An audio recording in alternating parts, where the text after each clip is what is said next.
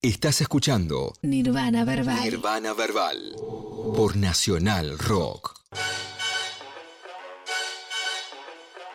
Bueno, acá estamos, acá estoy yo, Agustín Corenbit, a.k.a. Bullet, en Instagram, en una nueva charla. Gracias, Paco, por esa presentación llena de glamour y lujuria. Espero que haya sido así. En esta ocasión eh, vengo a hablar, estoy muy contento, él no sabe que iba a decir esto, yo lo, lo conocí hace poco, esa es la realidad, pero me vi muy fascinado por todo su arte, todo lo que está, se puede ver y escuchar.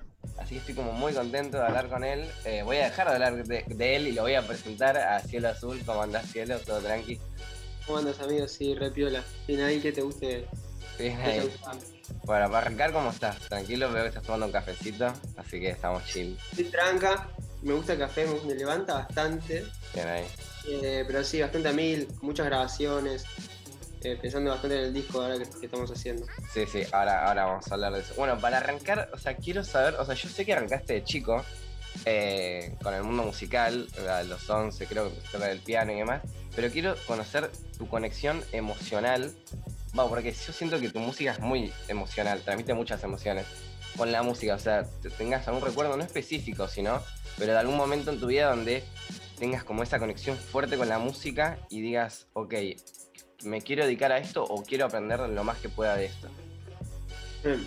Eh, lo primero de todo fue, como aparte, o sea, al primer, las primeras notas de piano que toqué, lo, lo- lo que más me, ll- me llamó la atención, aparte de la tensión generada, viste, de, de- de- de obtener miradas y todo eso, que obvio que a un nene le gusta, Mm. más que nada cuando es su familia, era como pa- poder pasar mucho tiempo metido enfrente del piano y no aburrirme, ¿viste? Y sentir que, que lo estaba aprovechando bien. Y era, ser, era muy nene, entonces como quizás en un momento en que estaba muy atado a una televisión o, o- algo medio banal, encontrar eso fue como muy li- liberador, me parece. Y, y seguir, seguir creciendo con eso y, y ahí es que me metí más en la música en sí, como no solamente en el instrumento, sino conocer la música y cómo funcionaba. Claro. Y fue como de ahí a un camino re largo el, el- el que decir esto, como, che, qué épico, qué es esto, boludo. Puedo estar tres días encerrado tomando, tomando mate y tomando- tocando el piano y me parece, me parece una locura. Quiero saber todo sobre esto. Claro, o sea, no es que arrancó con, con algún artista o con algún género musical, sino que arrancó con el instrumento, o sea, con esa cuestión de poder expresar cosas tocando el piano. Claro. claro, porque en casa, en casa siempre había música, de Claro, tango hasta rock siempre hubo música, pero, pero fue mucho más eh, potenciado cuando encontré el, el instrumento y claro, y después aprendiste todo lo que sabes hoy en día. Y que me llama mucho la atención, eh, no sé si vos lo ves de la misma manera, viste que hoy en día como la mayoría, por no decir casi todos los artistas que están en auge, como que la práctica, o sea, más que la, la teoría musical, aprendieron con práctica. O sea, tenemos el ejemplo de Bizarrap, que arrancó, tipo, aprendió a hacer eh, producción en YouTube y demás, productores, artistas, cantantes, demás. Eh, y vos como que tenés un recorrido, si no me equivoco, como súper de, de teoría y de estudio musical, como que es medio un Mm. contraste, no sé si sentís que eso lo puedes llevar a la práctica a diferencia del resto, tenés como ese plus o te sirve de algo, ¿cómo, o sea, ¿cómo lo sentís vos esta cuestión de que tenés conocimiento de instrumento, de teoría, cantás muy bien y demás? Eh, en cuanto a servir, no sé si me. O sea, supongo que sí me sirve, Claro. pero también juega en competencia el tema de. Como sé, lo tengo que usar. Como estoy obligado a usarlo. Yo siempre pensé que sí, porque si lo sé, significa que le puedo dar un buen uso. Pero quizás me termina complicando más, ¿viste? En, en algún sentido. Pero Sí. creo que sí, que me re termina sirviendo. También yo, al ir a, a poner al conservatorio y compararme con chabones que, decís como chabón estás enfermo de lo que tocas, digo como claro, yo tampoco, no tengo mucha teoría, yo tampoco. Claro. Como a, co- a compararme con animales decís como, no, estoy re- en un nivel re bajo, guacho, menos mal que sé que sé ecualizar un kick porque si no no tengo idea qué voy a hacer. No, sí, es que el mundo musical es enorme. Pero bueno, o sea, hay como una cuestión de que eso lo podés llevar en cierto. Igual la práctica creo que es como el mayor, la mayor herramienta para ir aprendiendo y demás. A mí, Sí. no sé cómo, o sea, no me gusta definir eh, la música en géneros, porque es como cada vez más, más amplia, pero me gustaría si vos eh, te animás o podés encontrar la manera de definir con adjetivos tu estilo musical. No necesariamente adjetivos musicales, pueden ser cualquier adjetivo. Eh, tu, tu onda, tu vibe? ¿Cómo, ¿Cómo la definirías? Porque a mí me pasa que me transmite como. Me da como a veces rock, viste, más viejo. Hay un poco capaz que la flasheo. Capaz que es tu tono de voz, a Coti, es como que es muy amplio. Entonces, más los beats que son muy innovadores de cosas de trap, cosas medio más electrónicas. eh, perdón, no paro de hablar, pero como que me, me gusta mucho, así que quiero ver qué palabras les podría dar vos. Em, creo que el- el- el- en la totalidad, al hacer la producción, al hacer la música, hacer las letras, a tocarlo yo, creo que soy tipo, realmente yo, la música soy yo. Eh, Sí. Quizás, y, to- y todo lo que soy también fue lo que fui. Entonces, quizás cuando estaba más metido en lo indie, saqué quizás más mi tono vocal de ahí, pero después cuando me interesó mucho quizás la electrónica y el género del trap y el urbano, también saqué los beats de ahí Mm. y las letras salieron quizás más de, de los 80 o, o las melodías musicales, entonces como que todo eso se aglomera y crea, bueno, lo que hago. Pero creo que, que hay una palabra, hay alguien que respeto mucho y que es un ídolo y hace poco tuve la oportunidad de charlar con él y compartir, eh, compartir un, un proyecto. Me dijo que mi música era muy ecléctica. Y, y me parece que, que- que sí, que medio esa palabra me gusta con cómo la definió. Más, más ahí porque yo no la quiero decir, entonces como que aprovecho Claro, claro. Es una, una, una etiqueta, me gusta, una cita. Eh, ¿qué, sería? No, no sé bien la definición, o sea, lo dejamos ahí como... Y ecléctico es eh, traer, em, traer de diferentes fuentes a lo propio. Claro, Entonces quizás como de la nada una, una canción mía tiene violines más orquestales y otras unas flautas traversas medios, medio, medio chacareras. Entonces sí, como sí, sí. es traer de muchos lados y decir como bueno, lo meto a, a- a esta salsa que estoy haciendo y después le paso un tuco y me lo mando. Claro, claro. Bueno, además de, de esta como infusión musical tan amplia, también hay un súper trabajo, por lo menos va, así se ve claramente, en lo que es eh, video. Como que siento que los videos tienen una historia, más allá de la historia, como un trabajo de, de transmitirte algo, re- va, como que siento que es muy trabajado. Y me gustaría saber cómo es el trabajo creativo, o sea, cómo se crea eso. Sé que vos trabajas mucho con eh, este director, ¿cómo es? Lucas Vignale, no sé. Lucas si- Viñales. Sí, Lucas Viñales. Eh, cómo, si, si hablas con él, si son ideas que te despertás un día y decís, uy, me gustaría como a- contar una historia de tal manera, o sea, cómo surge todo eso. Mm. Eh, bueno, bien ahí, bien ahí. Creo que mm, en lo- en- siempre me gustó dar un sentido de la imagen.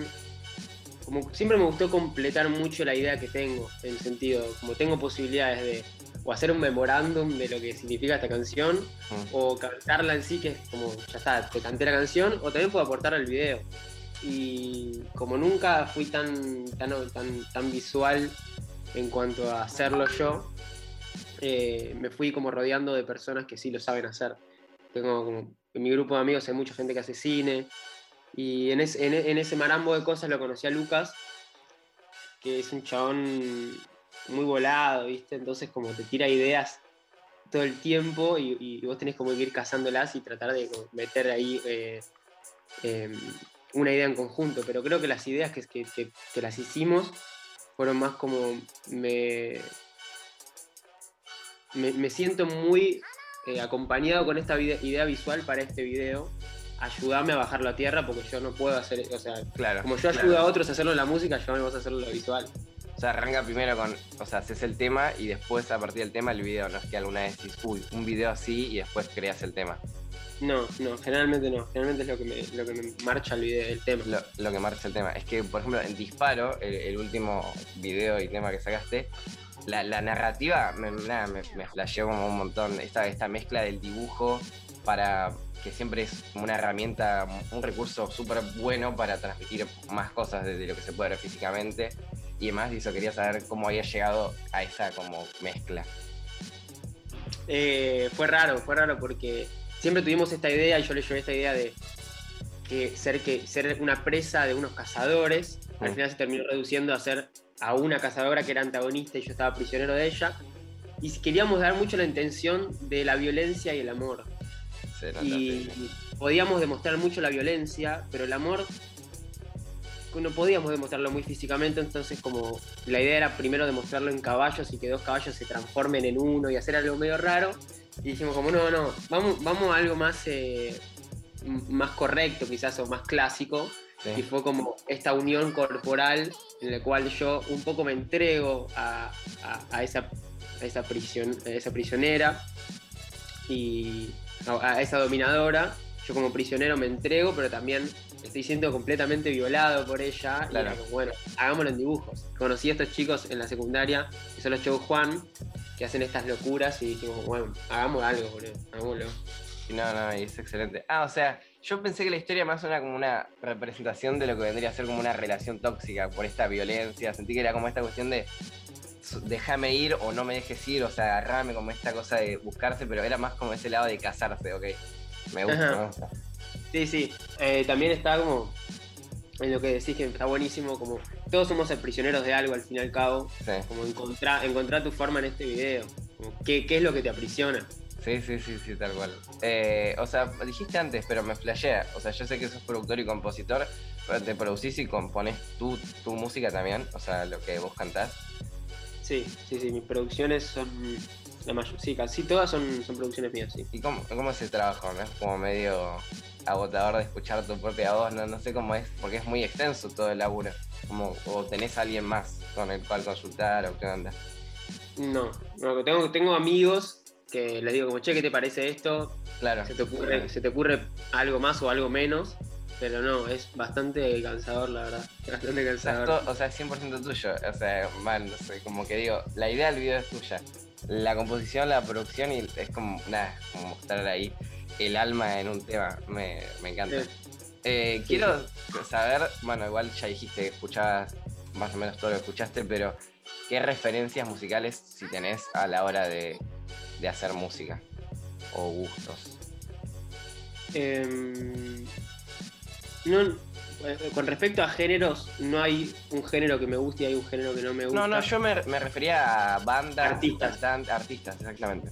Eh, y como semilla siempre está el rock nacional en cuanto a Charlie Spinetta, como semilla fundamental de, de cualquier gema propia. Eh, pero después, en cuanto a me metí más en el, en- cuando fui creciendo, encontré más referencias, no solamente en lo urbano, que quizás me podía atraer mucho Arca, o productores como Mike Dean. Mm. También siento que tengo mucho ponerle, o me encantaría traer mucho de Piazzolla también. Ah, ok, Eh, esas melodías a contrapunto, eh, esa- eh, esas respuestas a la voz, que en realidad sería otra melodía en el caso de Piazzolla. Eh, creo que, que no intento tampoco decir como, che, quiero basarme en este artista cuando lo hago, pero Mm. sí o sí resuena de adentro, porque es lo que yo... Somos animales de referencia, al fin y al Claro. cabo. O sea, pero ¿qué escuchas vos? O sea, en tu día a día. ¿Es amplio tu, tu Eh, oído? Sí, últimamente, desde que, que- que hice el conservatorio, me metí mucho en, en lo, en lo popular, en el jazz, en el, en el tango, en el folclore, Mm. Y siempre uniéndolo a quizás a- al trap, a- al rock. No sé, medio que eso. Es pero como esa mezcla. Es como esa mezcla, sí. O sea, no hay nada ¿Vos que. ¿Yo qué onda de qué escucho? Sí, Eh, hay cosas, o sea, yo probablemente, va, capaz que no te sorprendo, pero, o sea, me gusta mucho, mucho el trap y el rap, o sea, todo lo que es hip hop. Pero hace poco descubrí el mundo del K-pop, que, que soy como muy fan. Eh, así que si no, si no ubicas nada del K-pop, yo cuando quieras te paso mucha data, te explico todo. Pasame, pasame data porque todavía no me sorprende, o sea, no me sorprende. Siento que es lo mismo que pasaba en Estados Unidos con, con las Spice Girls. No, o- no, no. Claro, claro. Eh, Pasa O que. sea, no me termina de sorprender. Ok, ok. De- de- no sé qué escuchaste. Pasa que hay un mundo viene de mucho tiempo. No voy a dar una clase de K-pop en este momento, pero, pero sí, eh, es como, sí, más o menos mi música va por. Va, como que escucho literalmente de todo. Por eso me gustó mucho escuchar tu música, porque es como, che, esto no- es como un poco de todo. La mezcla, los beats, la, la, la voz y demás. Eh, pero sí, creo que es trap, eh, RB, eh, rap, eh, electrónica y hoy en día el K-pop como la base de todo. Pasa que, pasa que el K-pop es, es como como medio, es como era la palabra que usaste, ecléptico, ¿o no? ¿Era esa? Ecléctico, Eh, eh, sí. es eso, es, es una mezcla de muchas cosas, no, no, no es pop, porque está la palabra pop, pero no viene de lo que es el pop de Estados Unidos, es por popular, es la industria popular de, de la música coreana. O sea, sí, obviamente se terminan eh, haciendo, escuchando Dynamite de BTS, porque eso es pop, pero hay un montón de cosas que no son pop y que son increíbles. Eh, Ok, por eso- por eso, interesa. mi, mi pregunta iba por eso, si tenías alguno, yo siempre como que digo, "Uh, que alguien me diga que escucha K-pop porque yo estoy chocho cuando a alguien le gusta o demás. Eh, pero no, sí, sí, después de, después de esta No, charla yo te mando, te mando todo lo que quieras. O sea, pero de lo viejo, ¿eh? De, lo- de cómo arrancó el piola. eh, o sea, el K-pop, bueno, un- perdón. Dale. no, eh, o sea, arrancó en los 90 con una banda de hip hop que se llama Seo Tashi and the Boys. A partir de ahí, un, empresario vio, vio la, la movida de che, banda que baila y abrió su compañía y después uno de estos pibes de esta banda abrió su propia compañía y después alguien más abrió su compañía y quedaron tres compañías gigantes Claro, que son, todas, quedaron... son- todas compañías, ¿no? Claro, no, no, no existe, digamos, el, el El mundo grupo de amigos. Claro, no existe, o sea, se forma, se forma en las compañías, pero, pero no, no, No, no. son castings y eso. Claro, son audiciones y demás, arrancan muy chiquitos y todo, y, y se van armando las bandas ahí dentro de las compañías.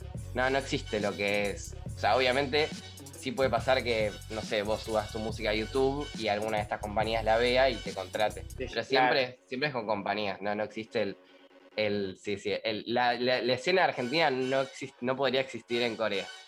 No, no, no. No, no. no, y, la y yo creo que la escena de Corea tampoco podría existir acá. Tampoco podría existir acá. O sea, igual sería muy increíble si se puede trabajar con la profesionalización que se trabaja en. Corea. Claro, sería fusionar. Yo siento que fuera de joda, la industria, más allá de todas las diferencias, musical de Corea con la Argentina tiene muchas diferencias en cuanto a la diversidad y, y el, y el alcance. Obviamente lo de Argentina está recién arrancando y lo de Corea viene ya hace como 15 años. Es- hoy es como hoy en día la explosión, pero, pero sí, si se puede fusionar esta cuestión de, de lo profesional, que igual que en Argentina, no- va, no sé cómo lo sentís vos, siento que cada vez está todo mucho más profesional y todo mucho más unido. Eh, siento que se va a poder alcanzar allá grandes números. Eh, pero bueno, después te paso, te paso data. Eh, que hay una, eh, escuché una entrevista, eh, con esto si querés vamos cerrando, así no te robo más tiempo,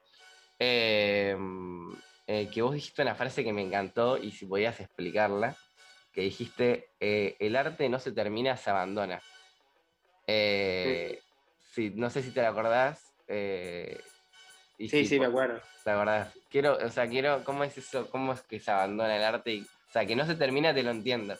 Pero el se abandona me, me llamó la atención. O sea, más con esto que vos decías también de que me pasa a mí de hacer completamente casi toda la producción, por más de que puede se lo dé a alguien que lo mezcle. Mm, Eh, y al igual que quizás estén con, con- con muchos artistas, amigos, que, que no hacen solamente música, como, che, ¿hasta dónde llega mi trabajo?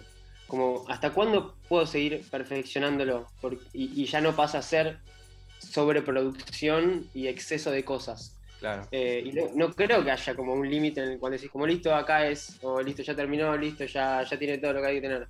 Uno va a seguir automáticamente, entonces en un momento tiene que decir como, che, nunca lo voy a poder terminar porque aquella perfección que busco no existe, primero, y segundo, porque, porque si no sería infinito, infinito.